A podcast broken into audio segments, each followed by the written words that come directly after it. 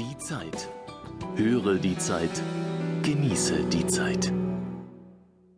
Intelligenz ans Steuer.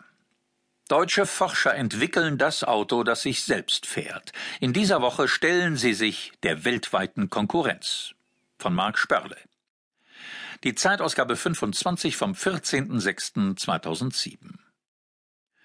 Marc Simon ist sehr gelassen dafür, dass er gerade offensichtlich sein Leben riskiert, denn der Platz hinter dem Steuer des Dodge Caravan, in dessen Passagierraum Simon sitzt, ist leer.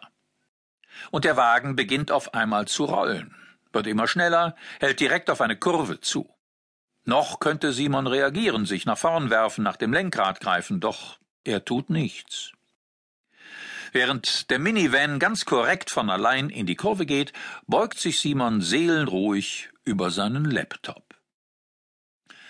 Der Informatiker ist nicht lebensmüde, auch wenn es tatsächlich keinen Fahrer gibt. Denn das Auto fährt sich selbst.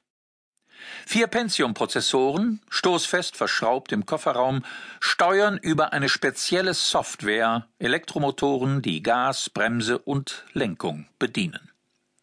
3D-Laserscanner an den Stoßstangen, Videokameras auf dem Dach und ein GPS-Navigationssystem, das auf den Meter genau arbeitet, erfassen die Umgebung, melden dem Computerpiloten, wenn der Van die Fahrbahn zu verlassen droht und warnen vor Hindernissen. Eine Baustellenabsperrung auf der Fahrspur umfährt der Dodge souverän. Nur das Blinken hat er vergessen. Sonst wirkt es fast, als könne der Van nun mühelos die eingezäunte Teststrecke in Berlin-Lichterfelde verlassen und Simon durch den einsetzenden Berufsverkehr nach Hause chauffieren. Ist Informatikern der Freien Universität Berlin endlich das gelungen, wovon nicht nur Technikfreaks träumen?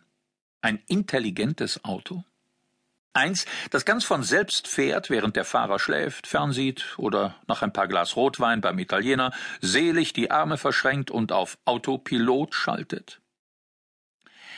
Wir sind noch nicht ganz so weit, lächelt Raul Rojas, Leiter der Arbeitsgruppe Künstliche Intelligenz an der FU Berlin.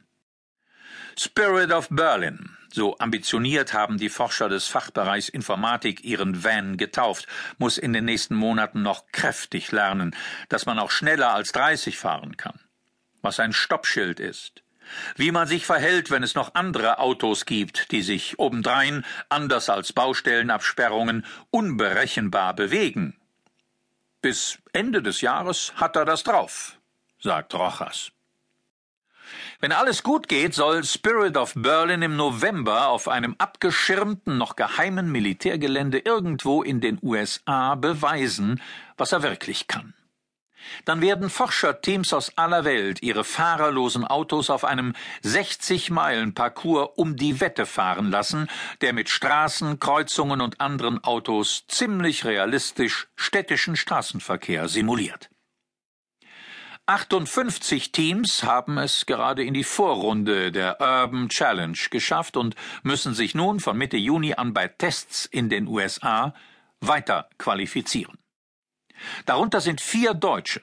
Neben Rojas Team Berlin, das Team Carolo von der TU Braunschweig, das Team Lux eines Herstellers für Lasertechnologie und das Team Anyway vom deutschen Sonderforschungsbereich Kognitive Automobile. Veranstalter des Rennens ist die Defense Advanced Research Projects Agency, DARPA.